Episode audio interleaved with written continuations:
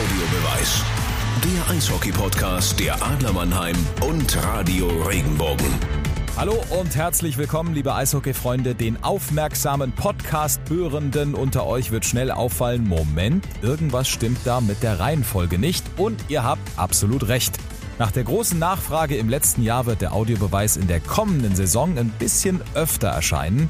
Sofern wir genug Material haben, und da gibt's erstmal nichts zu befürchten, wollen wir euch ab jetzt wöchentlich mit aktuellen Infos und Hintergrundwissen rund um unsere Adler, die DEL und den Eishockeysport versorgen.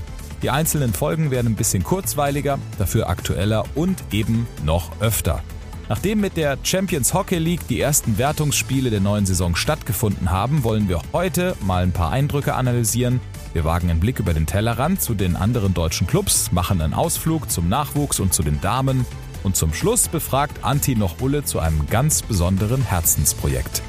Leute, Kufen schleifen, Schnürsenkel zu, wir starten mit dem Warm-up und dem Flurfunk.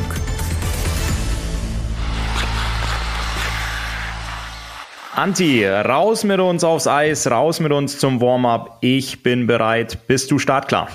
Bei mir zwickt es ein bisschen im Kreuz, aber nach dem Warm-up lasse ich mich noch ein bisschen massieren. Das ist das alte Anti, das hat nichts mit dem Kreuz ja, zu tun, aber dann schauen wir, dass wir dich ordentlich warm kriegen äh, und dass wir ein gutes Spiel hinlegen. Was haben wir, was steht an im Warm-up, Anti?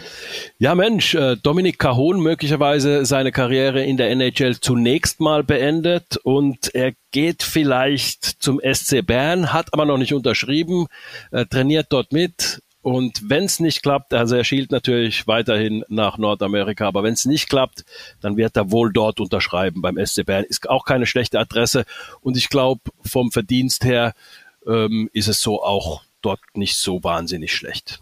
Ja, lassen wir mal ganz kurz auf die Statistik von Dominik Kahun gucken. Der ist nach dem Jahr 17, 18, wo er in München eine phänomenale Saison gespielt hat und auch eine klasse WM zu den Chicago Blackhawks gewechselt.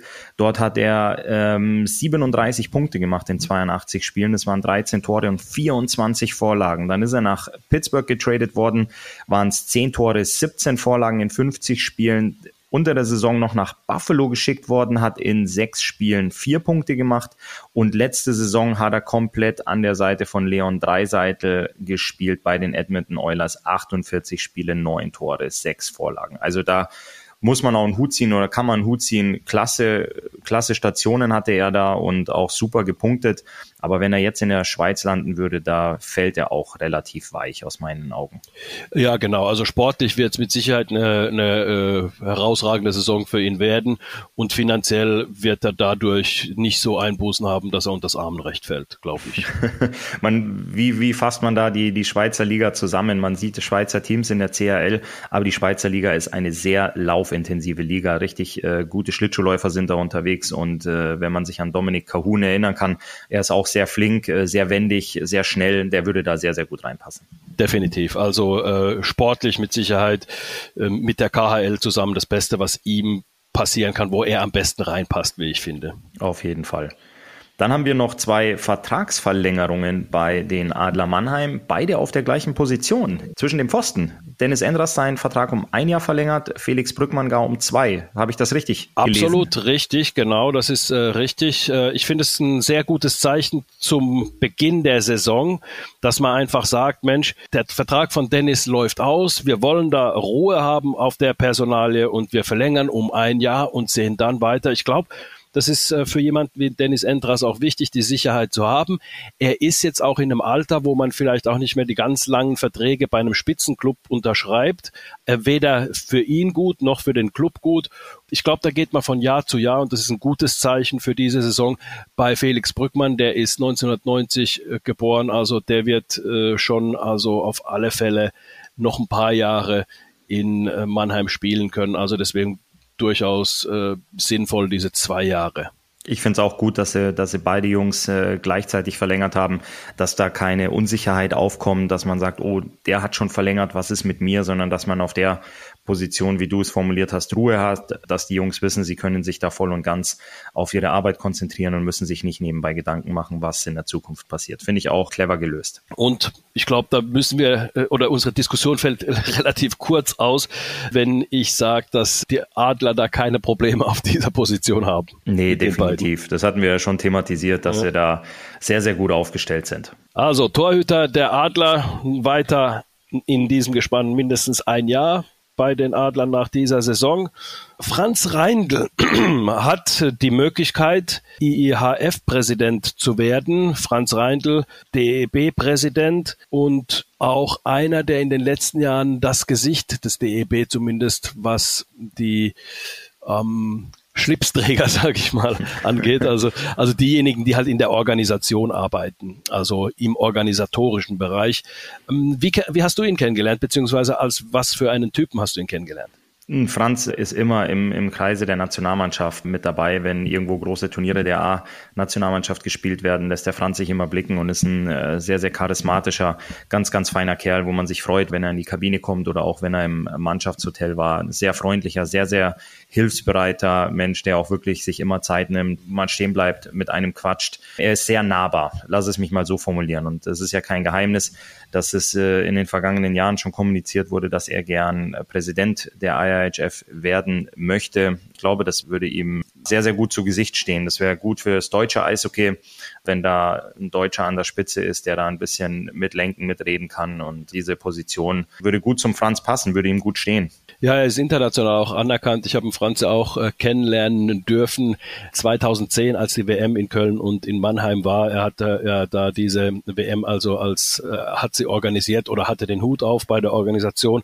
Und es ist ein sehr sehr angenehmer Mensch. Mit dem kann man super zusammenarbeiten. Und wenn man sich dann trifft, dann ähm, redet er mit einem gleich so, als würde man sich schon ewig kennen. Also das ist irgendwie sehr sehr schön, wie du es gesagt hast. Er ist sehr nahbar und ein anständiger Typ und wirklich also ein Gentleman, würde ich sagen. Und deswegen ist es wirklich was Tolles, wenn er der Präsident werden würde, finde ich, weil auch ich finde, dass ähm, vom organisatorischen her überhaupt ähm, und auch von der Finanzkraft Deutschland als Verband sehr, sehr stark ist. Ja, und deswegen glaube ich, dass es auch ganz gut ist, so jemanden dann zu haben, der äh, auch, sagen wir mal, bei Werbepartnern auch sehr gut gearbeitet hat und auch anerkannt ist. Richtig. Dann haben wir nochmal was Sportliches. Die Iserlohn Roosters haben sich selbst zum NRW-Meister äh, 2021 gekürt. Wie kommt das zustande, Anti? Wir haben gerade noch recherchiert und müssen da selber lachen. Also es war ganz einfach. Äh, Testspiele, Vorbereitungsspiele auf die neue Saison äh, wurden gespielt gegen die Kölner Haie, die Düsseldorfer EG und die Krefeld Pinguine. Und die Iserlohn Roosters haben alle Partien für sich entscheiden können und haben sich dann selbst zum NRW-Meister 2021 gekürt. Also die Jungs vom Seiler See sind gut drauf, was die Stimmung angeht, sind mit sehr, sehr viel Humor unterwegs, hatten da auch wieder Zuschauer bei den Spielen, was sehr, sehr gut ankommt bei den Spielern und bei den Fans natürlich. Schade, ich habe da einmal nach Augsburg geblickt, die hatten Testspiele auch im heimischen Kurt-Frenzel-Stadion absolviert, da durften allerdings gar keine Zuschauer rein, die haben vor leeren mhm. Rängen gespielt.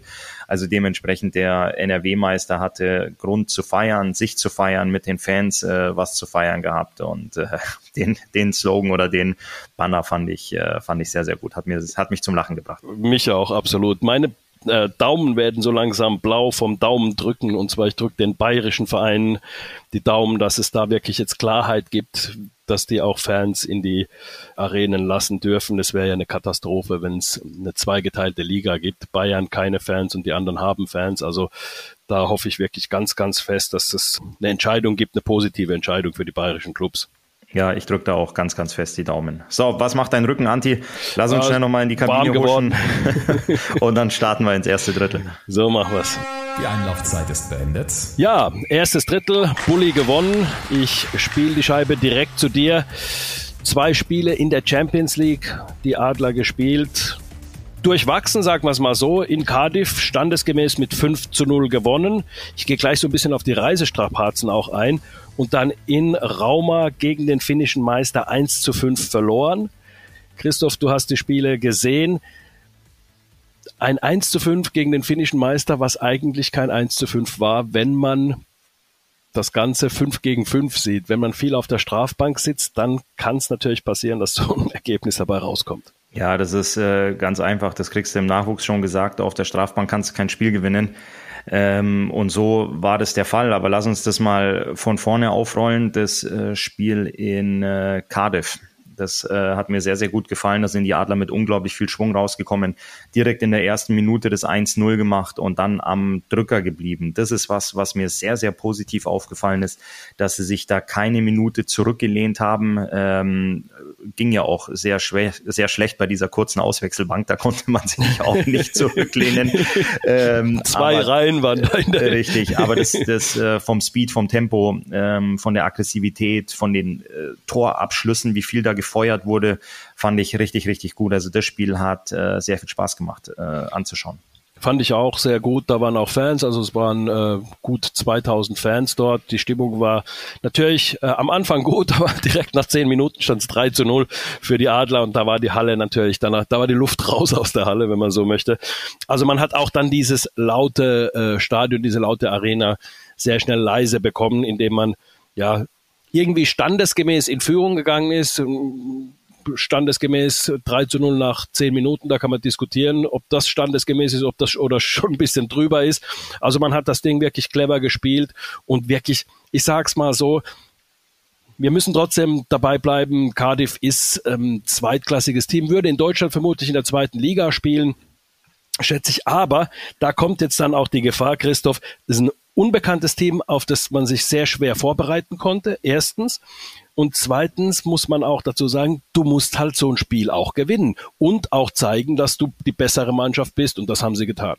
Ja, genau, das haben sie getan. Und da haben sie von Anfang an, haben sie überhaupt keine Diskussionen aufkommen lassen. Die haben Cardiff nicht ins Spiel kommen lassen. 3-0 nach 10 Minuten, das ist sehr, sehr aussagekräftig. Da haben die Jungs das umgesetzt, was sie sich vorgenommen haben.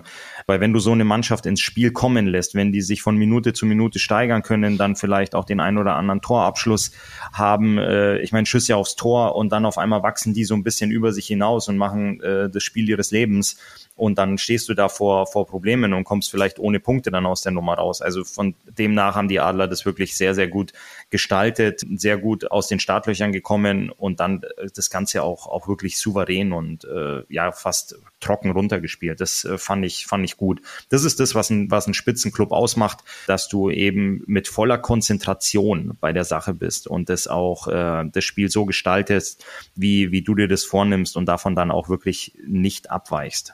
Dann ging es nach Finnland, Rauma. Die Reise war von Baden-Baden nach Cardiff geflogen, dann von Cardiff nach Borre. Borre ist, äh, ja, ist so eine gute halbe Stunde nördlich von Rauma, beides Westfinnland an der Küste. Dort in Rauma dann angekommen, nachmittags Training gehabt, am nächsten Morgen Morningsgate, wie immer. Und dann ging es abends zum Spiel, Samstagabend. Und die Mannschaft war gut vorbereitet. Die Reisestrapazen, ja, die sind halt einfach da. Man hat so ein bisschen schwere Beine, wenn man äh, viel reisen muss per Bus und per, per Flugzeug. Aber man hat eigentlich ganz gut gespielt, wie ich fand. Und dann bei 5 gegen 5, ich fand die Finnen läuferisch hat man gesehen, die sind besser, die Beine bewegen sich ein bisschen schneller. Man ist ein bisschen, das, das Spiel ist auf Laufen mehr ausgelegt, als das in das bei den Mannschaften in der deutschen Eishockeyliga. Und, und die, die Spieler sind im Schnitt, würde ich auch sagen, läuferisch besser. Aber bei 5 gegen 5 hatte man Chancen, auch die Möglichkeit, dann auch tatsächlich in Führung zu gehen. Und Jetzt wird es schwierig, ein bisschen jemandem zu vermitteln, dass dieses 5 zu 1 für die Finnen eigentlich auch hätte anders ausgehen können. Mannheim hätte, wenn man nicht auf der Strafbank sitzt, 2 zu 1 gewinnen können. Also es wäre wär nicht irgendwie völlig abwegig gewesen. Und man hat eben dreimal eine doppelte Unterzahl gehabt. Die Finnen haben diese dreimal ausgenutzt. Einmal eine einfache äh, Unterzahl gehabt, waren es vier Tore schon in Überzahl des Gegners und da hast du es gesagt, von der Strafbank gewinnt man äh, keine Spiele. Deswegen finde ich es besonders ärgerlich, weil man hätte Punkte mitnehmen können. Wie gesagt, klingt seltsam, wenn man sagt, wenn man 1 zu 5 verliert, aber wenn man sich das Spiel genau anschaut, und das müssen wir ja auch tun, dann ähm, kann man sagen, wären Punkte trotzdem drin gewesen. Ja, auf jeden Fall. Ähm, Markus Eisenschmidt hat auch gesagt, dass die, die Strafbank kein Spiel gewinnt. Und das ist einfach was, da sind solche Mannschaften total abgeklärt und machen dann einfach ihre, ihre Tore in den Überzahlsituationen. Und dann wird es unglaublich schwer, in so ein Spiel zurückzufinden. Du hast die Reise auch angesprochen, die nicht ganz so einfach ist. Und ähm, ja, du wusstest, dass du da auf eine laufstarke Mannschaft triffst, die halt auch Eishockey spielen können. Und das haben sie, haben sie den Adlern dann, dann gezeigt, dass sie da ähm, einfach disziplinierter sein müssen. Ähm, ich freue mich aber auf das Rückspiel in der SAP Arena, weil da werden wir definitiv eine diszipliniertere Adlermannschaft sehen. Definitiv, weil die haben gemerkt, es ist was drin, es, es sind Punkte drin und äh, man darf nicht vergessen, in der Gruppe hat Lausanne in äh, Cardiff verloren. Und zwar deutlich, ich glaube 4 zu 1 hat Cardiff gegen Lausanne gewonnen. Das äh, spielt den Adler natürlich in die Karten, wenn man seine Hausaufgaben macht und entsprechend die äh, wichtigen Spiele äh, gewinnt. Also von daher ist es dann auch tatsächlich so, dass, ähm, dass man sich darauf freuen kann. Sehe ich auch so. Da, also ich freue mich, ich freue mich riesig. Ähm, ich bin gespannt. Jetzt jetzt gegen Cardiff in der SAP Arena. Auf die Spiele freue ich mich, vor allem wenn dann äh, die Adler wieder zu Hause in ihrem äh, Nest spielen dürfen ja. ähm, in der Champions Hockey League. Und es werden äh, Zuschauer da sein, die werden sich riesig freuen. Die Mannschaft wird sich freuen, die Fans werden sich freuen. Also das wird was ganz, ganz, ganz, ganz Tolles. Sehe ich absolut genauso und ähm, ja, ich freue mich so drauf, wieder die Gesänge in der SAP Arena zu hören und ähm, ja, das wird uns jetzt erstmal hoffentlich niemand mehr nehmen können für eine ganz lange Zeit. Also von daher sind wir sehr, sehr glücklich, dass es eben äh, so ist. Lass uns jetzt mal in die Kabine fahren und in die Drittelpause gehen und dann beginnt das zweite Drittel. Ja, Christoph, Zweites Drittel, wieder Bulli gewonnen, der passt direkt zu dir. Die Champions League äh, an sich hat begonnen, die deutschen Mannschaften durchwachsen. Durchwachsen ist, glaube ich, das richtige Wort. Wir bleiben bei der, bei der CHL und bei den, äh, bei den deutschen Teams, fassen das mal so ein bisschen zusammen. Ähm, ja, da waren äh, Siege und Niederlagen dabei, allerdings leider Gottes ein paar mehr Niederlagen.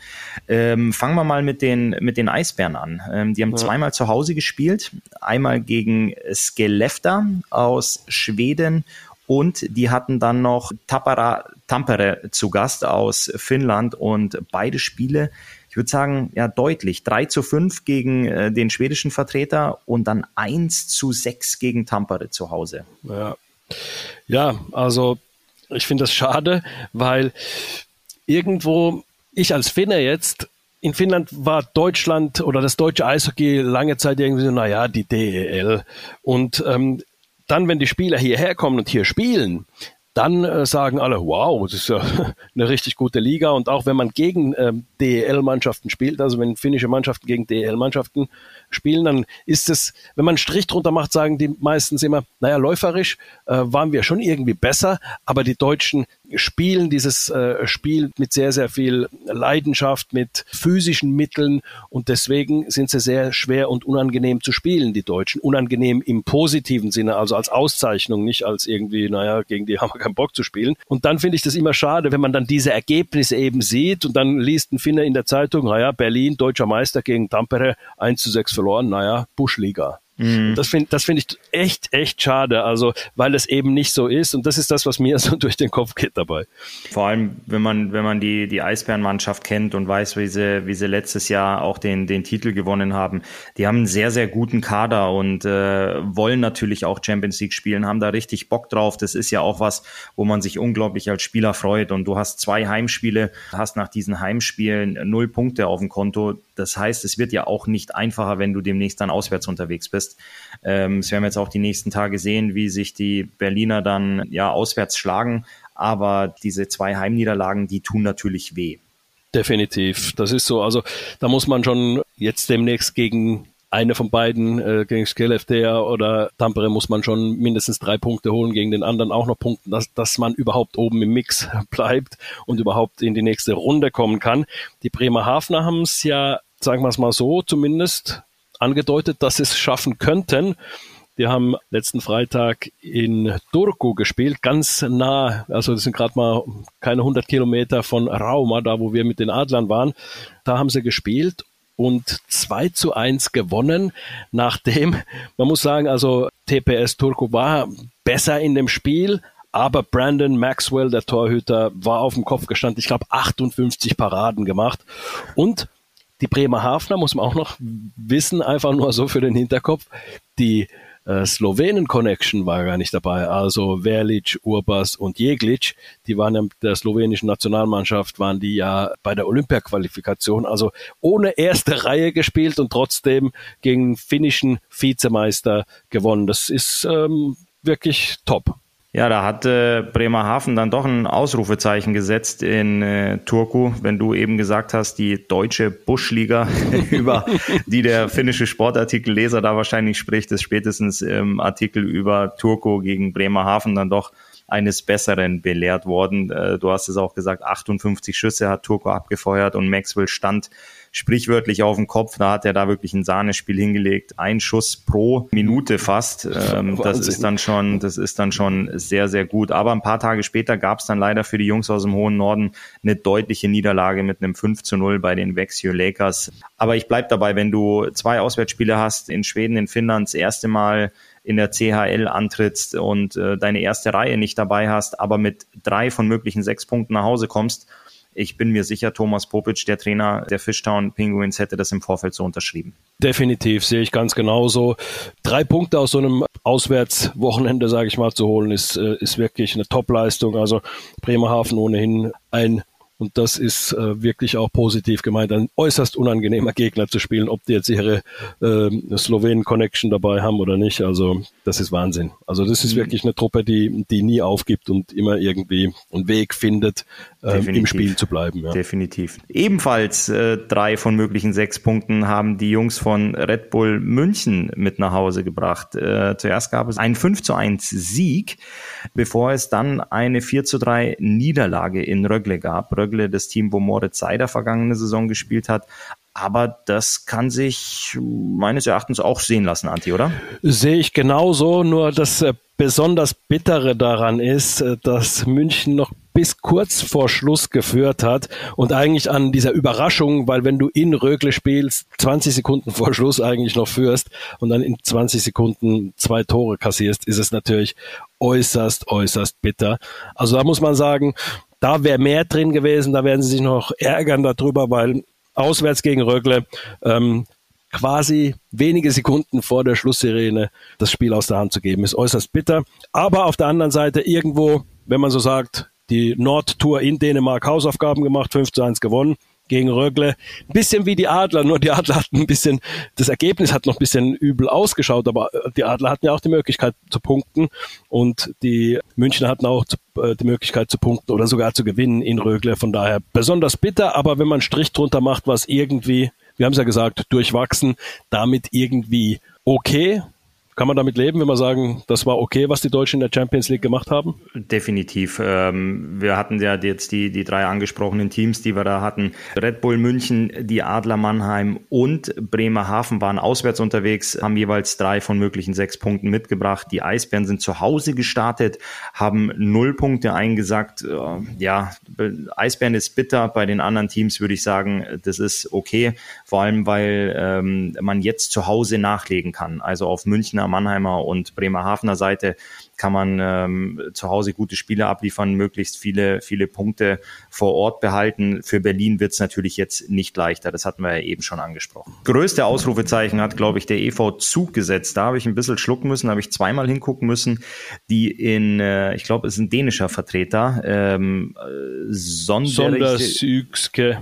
Ja, irgendwie sowas, danke, Anti, äh, die auswärts mit 10 zu 0 gewonnen haben. Also ja. das ist schon ein Ausrufezeichen, sieht man im Eishockey ganz, ganz selten. Dann vor allem auch in der Champions Hockey League nicht.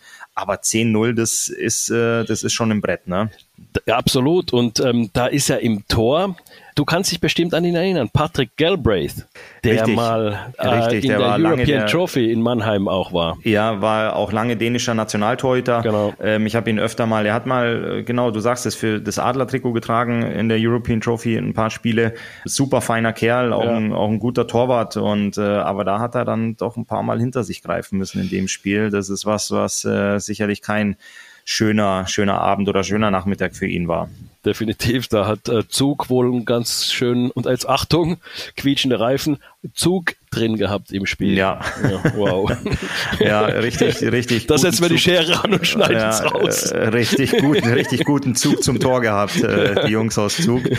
Ähm, und Patrick Galbraith im Tor, der hatte dann wahrscheinlich einen ordentlichen Zug im Nacken von den ganzen Schüssen, die da auf ihn abgefeuert wurden. Also von, von, daher, ja. Aber wie gesagt, ähm, ich, ich freue mich riesig, wenn es jetzt für die deutschen Teams dann auch vor Fans zur Sache geht. Ich hoffen wir für München, dass sie auch ein paar Leute dann im Stadion haben, wenn es zu den Rückspielen jetzt kommt, die nächsten Tage. Dass da, bleiben wir dabei, Anti, dass da ein ordentlich Zug drin ist in den deutschen, in den deutschen Stadien und äh, hoffentlich dann auch die entsprechenden Ergebnisse erzielt werden. So ist es. Dann gehen wir einen Schluck trinken und dann schauen wir ins letzte Drittel. Genau das machen wir und starten es jetzt. Schon wieder Bulli gewonnen. Das äh, klappt ja richtig gut. Direkter Pass zu dir. Wir haben es gerade über Publikum gehabt. Es ist toll, dass im Nachwuchs überhaupt wieder gespielt werden kann. Der Nachwuchs wurde ja quasi ein Jahr irgendwo in die Ecke gestellt und äh, versucht mal irgendwie, macht mal ein bisschen ab und zu Training, aber nur in kleinen Gruppen und so weiter und so fort. Und jetzt können die ganzen U-Nationalmannschaften wieder aufs Eis, waren auf dem Eis. Christoph, du bist ein großer Beobachter des Nachwuchses. Wie haben sich denn die Deutschen geschlagen? Ja, also erstmal muss man sagen, super, dass die, dass die Jungs wieder, wieder spielen dürfen. Ähm, da waren jetzt äh, verschiedene Nachwuchs-Nationalmannschaftslehrgänge und auch schon äh, gewisse Spiele oder diverse Spiele. Die U16 hat sich äh, gemessen vor ein paar Wochen in Füssen gegen Schweiz, Weißrussland und Österreich. Die haben da äh, ganz gut abgeschnitten. Die U17 war in der Schweiz unterwegs, hat etliche Spiele gehabt. Die 2004er Jahrgänge waren in äh, der Slowakei, haben da den Linker Gretzky Cup gespielt. Die U20 war ebenfalls in Füssen, hat ein Vier-Nationen-Turnier gespielt, die sogenannte Summer Challenge, ordentlich abgeliefert. Also das ist was, was unglaublich viel Freude macht, dass sich da wieder was bewegt. Man weiß ja, wie es in, den, in der vergangenen Zeit einfach aussah, dass die Jungs nur trainiert haben, äh, die, die Saison abgesagt wurde in allen Nachwuchsligen in Deutschland. Äh, ähm, dass es sehr, sehr bitter war. Es gab keine Testspiele, gar nichts aufgrund der ganzen Pandemie. Und jetzt durften die Jungs endlich wieder ran, durften wieder spielen. Und das ist was, was unglaublich viel Freude macht. Du hast es gesagt, ich war da auch unterwegs, habe mir das ein oder andere Spiel angeguckt und das ist einfach geil. So muss man das sagen, dass die Jungs da wieder wieder spielen dürfen und sich mit ihresgleichen, mit ihresgleichen, sprich gleicher Jahrgang auf internationaler Ebene messen können. Und das ist das, was was äh, so wichtig ist für Nachwuchsspieler, dass man zwar sagt, okay, ich bin einer der Besten in Deutschland in meinem Jahrgang, aber wenn du dann mal gegen den Schweizer spielst oder gegen den Weißrussen oder den Tschechen oder auch den Amerikaner, was die U17 da hatte, das ist dann einfach nochmal was, was ganz was anderes. Das ist äh, auch wirklich schlecht fürs deutsche Eishockey gewesen, weil gerade ähm, es gibt Länder wie Schweden, Finnland, wo viel mehr Eisflächen sind, wo man auch in Zeiten der Pandemie kleinere Trainingsgruppen aufs Eis schicken kann. Und da zahlt sich das natürlich dann auch heim irgendwo, weil es in Deutschland viel weniger Eisflächen gibt als jetzt dort eben im Norden und entsprechend können die oder in Tschechien auch, da konnten die besser trainieren, auch wenn die teilweise auch keine Spiele hatten in ihren eigenen Nachwuchsligen, aber trotzdem konnten sie irgendwo eingesetzt werden. Plus in der zweiten finnischen Liga werden viele, viele junge Spieler eingesetzt. In der schwedischen zweiten und dritten Liga, die auch spielen durfte, werden sehr, sehr viele junge Spieler eingesetzt. Also die haben nicht so gelitten wie die Deutschen, wobei man auch sagen muss, die Spitzenspieler, die Spitzennachwuchsspieler haben ja dann doch, äh, sind dann ein bisschen verteilt worden in die DEL und in die DEL 2. Aber ich sage, das war ein größerer Nachteil für das deutsche Eishockey. Umso schöner ist zu sehen, dass es sich in den Ergebnissen gar nicht so wiedergespiegelt hat. Also, dass man zumindest auch ganz gute Ergebnisse teilweise erzielen konnte in diesen Nachwuchsspielen. Also von daher ist es durchaus sehr, sehr positiv, muss ich sagen. Ja, das ist richtig. Du hast es angesprochen. Ein paar junge Spieler haben den Weg gefunden und haben es geschafft, irgendwo in der DEL oder auch in der zweiten Liga ein Team zu finden, wo sie spielen können, weil ja die ganzen Nachwuchsligen in Deutschland abgesagt wurden. Es war leider nicht so dieser Effekt, äh, den man sich anfangs erhofft hatte, weil man ja auch gesagt hat, es gibt keinen Auf- und Abstieg in der Corona-Saison. Ähm, wir können auf junge deutsche Spieler setzen. Es war ja dann doch so, wir hatten das letzte Saison auch thematisiert, dass dann doch noch Jungs aus Übersee nachverpflichtet wurden, anstatt dann vielleicht doch ein bisschen mehr auf die deutsche Karte zu setzen. Aber es waren halt wirklich nur eine Handvoll Jungs, die dann da irgendwo untergekommen sind und der Rest, ähm, also ich sag's jetzt mal so, der Hauptbestandteil eines Nachwuchsteams, der ist zu Hause sitzen mhm. geblieben, hatte keine Spiele, durfte äh, teilweise ein bisschen trainieren, manche durften gar nicht trainieren und von daher ist es unglaublich schön zu sehen, wenn man jetzt auf den entsprechenden Webseiten schaut, dass die Spielpläne auch wieder draußen sind, mhm. ob es die U20 ist, die U17 ist. Ähm, gestern ist auch der Spielplan für die U13 bei uns im Hause Ullmann eingegangen. es ist da, wo mein Sohn Lennox spielt. Das heißt, äh, da startet jetzt in 14 Tagen die Saison. Und das war ein richtiger Jubelschrei bei uns zu Hause, dass wir gesagt haben, super, wo fahren wir wann hin, wo schauen wir uns welche Spiele an und das ist cool. Die Jungs trainieren ist das eine, aber du musst spielen. Die Jungs müssen spielen, so wären sie besser. Und äh, das eben jetzt auf, auf internationaler Ebene, das ist für die Jungs sehr, sehr wichtig, solche Vergleiche. Nicht nur die Jungs müssen spielen, auch die Damen müssen spielen und haben gespielt bei der Weltmeisterschaft, die zunächst ja quasi am Flughafen vor, wann war das denn, äh, so vor paar Monaten eben, äh, während der Saison war das noch. Die Damen waren alle bereit, wollten spielen, wollten losfliegen und dann wurde die Weltmeisterschaft kurzfristig gecancelt. Also quasi die Taschen waren schon gepackt, nicht nur symbolisch oder, oder äh, symbolisch gesprochen, sondern die saßen auf gepackten Koffern und dann wurde ähm, die Weltmeisterschaft abgesagt und jetzt wurde sie doch noch gespielt und die Deutschen haben eine ordentliche Leistung, wie ich finde, gebracht, haben es ins Viertelfinale geschafft, dort dann gegen Kanada und das muss man dann einfach, die, die es nicht wissen, Kanada ist so weit weg von den anderen Mannschaften. USA ist ein bisschen näher dran, Finnland ein kleines bisschen noch, aber Kanada ist im Prinzip, wenn man das jetzt sagen würde, drei Klassen besser eigentlich als die anderen. Ja, also das ist klar, dass das Finale wird äh, Kanada gegen die USA spielen. Ich glaube, das ist immer so bei den bei den Frauen. Ähm, ja. da, die ganzen anderen Mannschaften sind wirklich vom Niveau her ähm, recht weit davon entfernt. Ja. Die Deutschen haben sind leider Gottes auf Kanada getroffen im Viertelfinale und es gab, ich würde es mal so sagen, nur ein 7 zu 0, eine genau. 7 zu 0 Niederlage. Ja. Also solche Spiele können auch ganz, ganz anders ausgehen. Ähm, und dann waren noch Platzierungsspiele hinten raus, haben sie knapp genau. gegen Russland verloren mit 2 zu 3 und haben die Weltmeisterschaft auf dem achten Platz abgeschlossen. Natürlich hätten die Mädels ein bisschen äh, ja noch mehr gewollt. Also ich, der fünfte Platz wäre auch drin gewesen. Aber ich glaube im Großen und Ganzen, wie es gelaufen ist, dass man schon mehr oder weniger am Flughafen stand, dann die WM abgesagt wurde und jetzt die WM vor der Saison nachgeholt wird. Das heißt, die Mädels hatten ja auch nur Zeit, sich vorzubereiten, ein paar Trainingseinheiten, äh, das ein oder andere Testspiel, aber die kommen ja nicht aus einer Saison, wo man sagt, okay, man hat schon etliche Spiele gemacht, man ist schon im, im, im Spielrhythmus, man hat schon ein paar Tore erzielt, ein paar Siege gefeiert, einfach, äh, dass man, dass man drin ist ähm, im, im ganzen Spielgeschehen, sondern das ist jetzt vor der Saison nachgeholt worden. Sowas ist auch nicht einfach. Und es gab auch einen neuen Trainer, der die Mannschaft übernommen hat. Thomas Schädler, der vorher die U16 der Jungs gemacht hat, ist neuer Nationaltrainer gewesen. Also das sind ja da viele Veränderungen auch dann taktisch, äh, Mannschaftszusammenstellung etc. pipapo und äh, von daher waren es schwierige Bedingungen und ein achter Platz, glaube ich, kann sich hinten raus dann doch sehen lassen. Definitiv und dann, wenn man äh, im Übrigen auf den Kader der äh, Frauen schaut, sieht man zweimal den Namen Eisenschmied, Tanja und Nicola Eisenschmied. Das sind die Schwestern von Markus Eisenschmied und dann noch eine Anna Reich das ist die Ehefrau von Kevin Reich, der jetzt in Ingolstadt spielt, lange bei den Jungadlern war und dann eben auch äh, bei Red Bull München war und jetzt eben in Ingolstadt ist. Das ist die Ehefrau, die haben geheiratet. Also da ist ein bisschen DL auch vertreten, dementsprechend. So ne? Also genau. von daher, ja, genau. Nee, aber super auch. Ich habe mich sehr, sehr gefreut für die Mädels, dass die da auch wieder, wieder spielen durften, dass es bei denen nachgeholt wurde, die WM. Das ist, das ist ja auch total wichtig. Und eine ordentliche Leistung gebracht haben und, und deswegen finde ich es auch eine, eine, eine schöne Sache und eine runde Sache und ich höre im Hintergrund die Schlusssirene. Die ersten drei äh, Drittel sind vorbei, aber wie immer geht's noch ins Eins gegen Eins. Und meine Frage, diesmal bin ich ja dran. Ich stelle Christoph die Frage.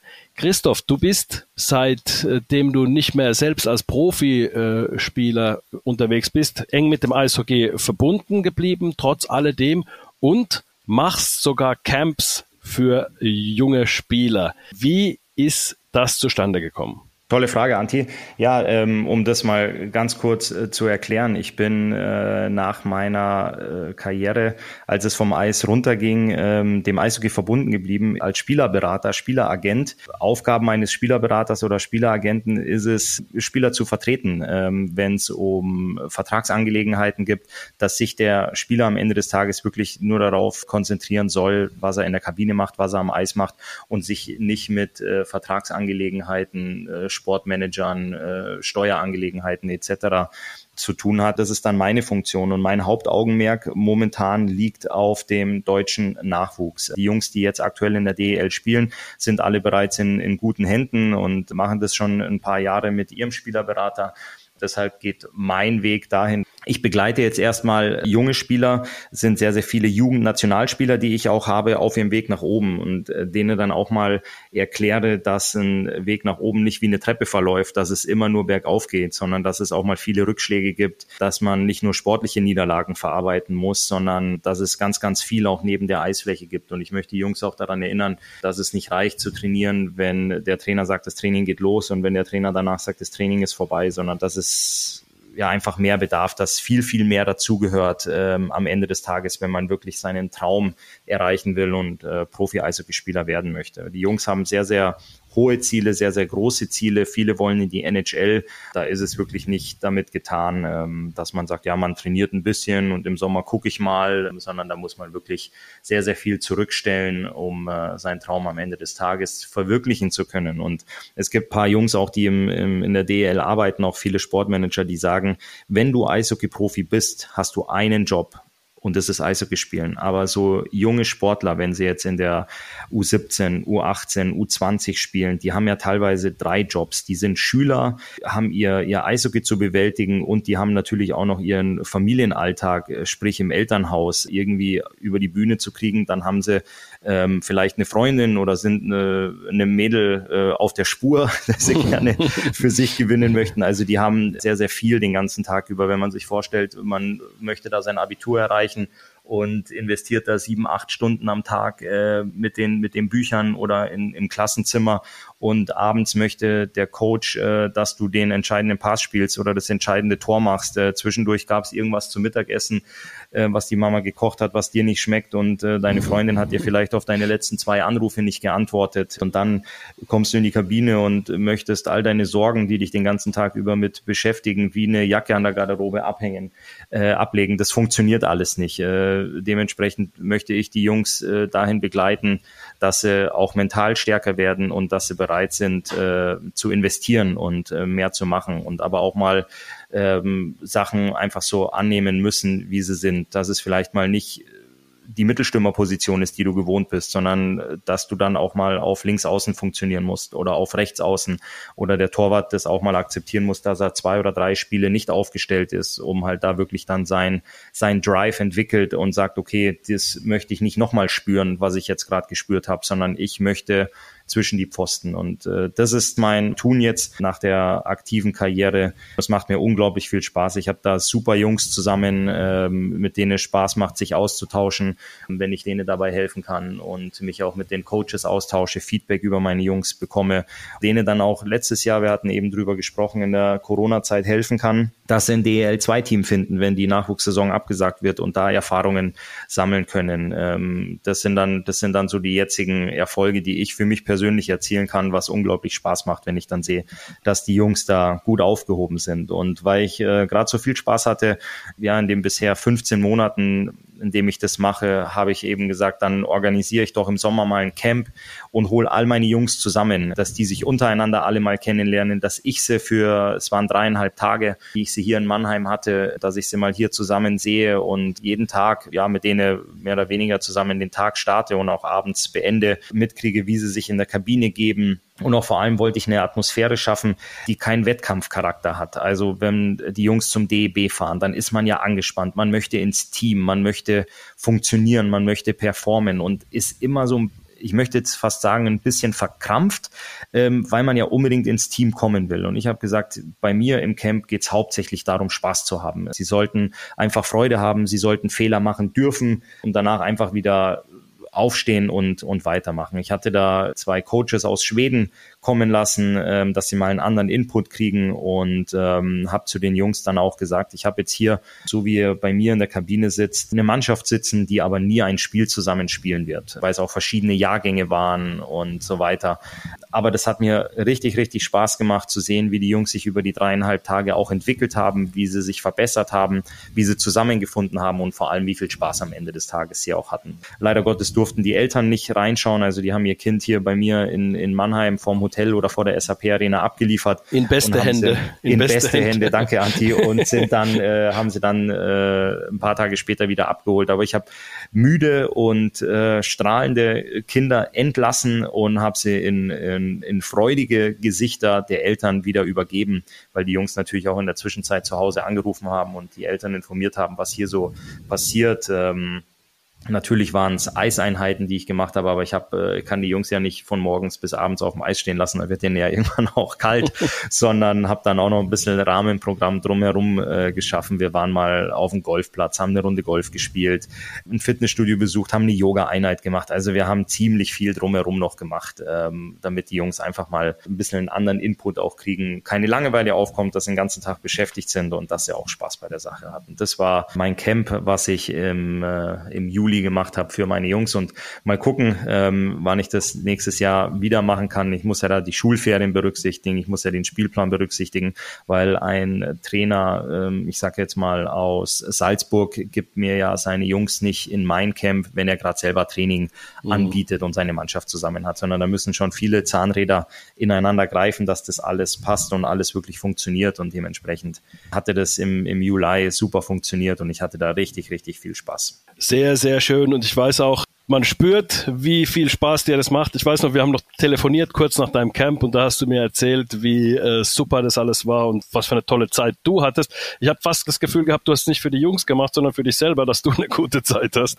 So hat sich fast angehört für mich. Nee, also, das war schon, äh, war schon für die Jungs, aber ich hatte schon auch meinen Spaß. Ich nee, bin nee, auf ich mein, meine ich Kosten mein, gekommen. Ich finde es so super, wie du, weil du so so begeistert davon bist äh, und äh, und direkt auch gesagt hast, so ich habe direkt schon bin in die Planung fürs nächste Camp gegangen, also richtig, richtig, richtig. sensationell. ja, genau. Das einzige, was ich nicht gemacht habe, ist, dass ich selbst meine Schlittschuhe eingepackt hatte oder meine Ausrüstung mal mit den Jungs äh, aufs Eis gegangen bin, sondern ich hatte einfach wirklich super viel Freude. Ich saß auf der Tribüne, habe das beobachtet, hatte natürlich äh, im Hintergrund immer ein bisschen was zu organisieren und zu planen ähm, parallel, aber das hat unglaublich viel Spaß gemacht. Ich hatte Riesenfreude bei der Sache. Toll toll, wirklich toll. Christoph, dann haben wir einiges heute erledigt mit unserem Blick aufs Eishockey, auf die Adler und dann freue ich mich auf unser nächstes Mal nächste Woche. Super, Anti, ich freue mich auch. Dann haben wir auf jeden Fall die Adler zweimal zu Hause gesehen, können genau. wieder über die CHL sprechen und äh, dann rückt der Saisonstart ja auch ganz, ganz nahe und darauf freue ich mich auch ganz besonders und das werden wir dann unter die Lupe nehmen. Das machen wir. Ja, und da macht ihr euch am besten jetzt selbst mal ein Bild, wie unsere Jungs zu Hause gegen Cardiff und Rauma auftreten. Und dann kommt ihr mit zu uns in die Analyse mit Radio Regenbogen Adler-Reporter Anti Soramies und Eishockey-Experte Christoph Ullmann, bevor es in die DEL-Saison dann geht. Kommende Woche die nächste Folge Audiobeweis, der Eishockey-Podcast der Adler Mannheim und Radio Regenbogen. Ich bin Jens Schneider. Bis zur nächsten Folge. Abonnieren nicht vergessen, damit ihr es nicht verpasst.